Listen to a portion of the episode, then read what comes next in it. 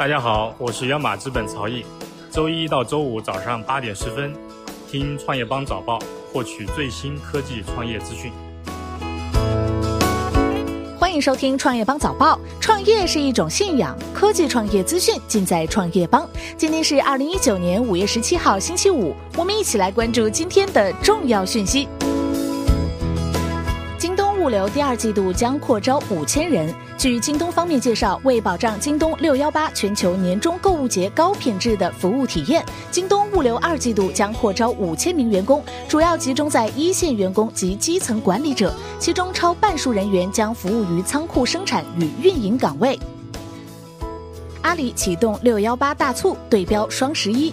五月十六号下午消息，阿里巴巴昨日宣布，六幺八电商大促启动，将投入千亿购物补贴，连续十八天制造千万爆款团。阿里巴巴营销平台事业部总经理加洛表示，为了打造品牌商家最大增长机会，今年天猫六幺八的投入规模向双十一看齐。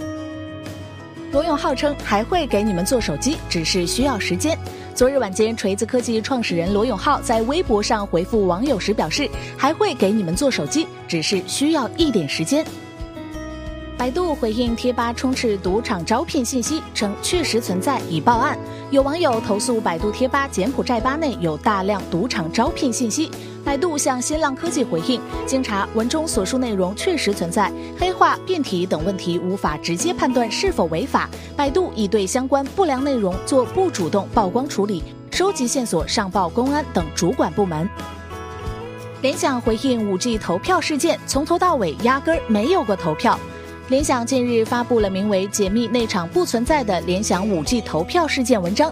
联想称，所谓的 5G 投票事件是一次系统化的舆论攻击，从头到尾压根儿没有过投票。攻击者通过对2016年 3GPP 组织的会议多次扭曲、捏造及信息屏蔽，借助2018年中美贸易战的舆论环境，凭空制造了一个联想出卖国家利益的谣言。头像和昵称被判归属腾讯，抖音提醒用户更新资料。抖音昨日向用户发布公告，提醒用户更新个人头像、昵称资料，否则登录多闪等部分功能将无法使用。抖音同时披露，由于腾讯保留了基于头像、昵称的相关权利，不排除日后会出现新的禁令，导致更多功能无法使用。滴滴回应青桔单车进京被紧急叫停，系存量置换。有报道称，滴滴将在北京中关村等地投放青桔单车。昨日，北京交通部门称，滴滴出行严重扰乱了北京市互联网租赁自行车运营秩序，责令其于五月十七号十二时前完成全部违规投放车辆的回收工作。对此，滴滴方表示，此次投放系将旗下接近退役的一万辆小蓝单车置换为三千辆青桔单车，意在解决中关村软件园用户通勤刚需。滴滴目前正在与主管部门积极沟通。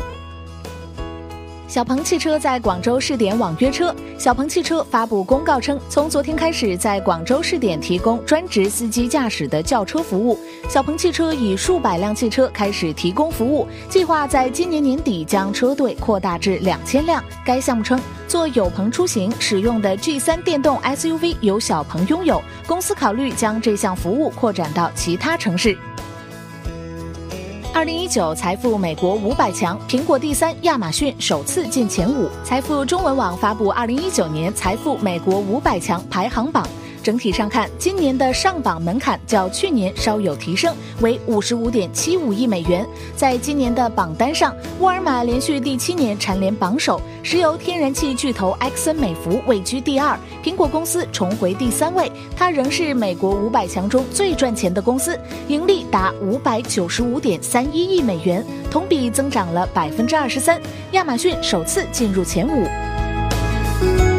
感谢收听创业邦早报，关注创业邦微信公众号，获取更多创投资讯。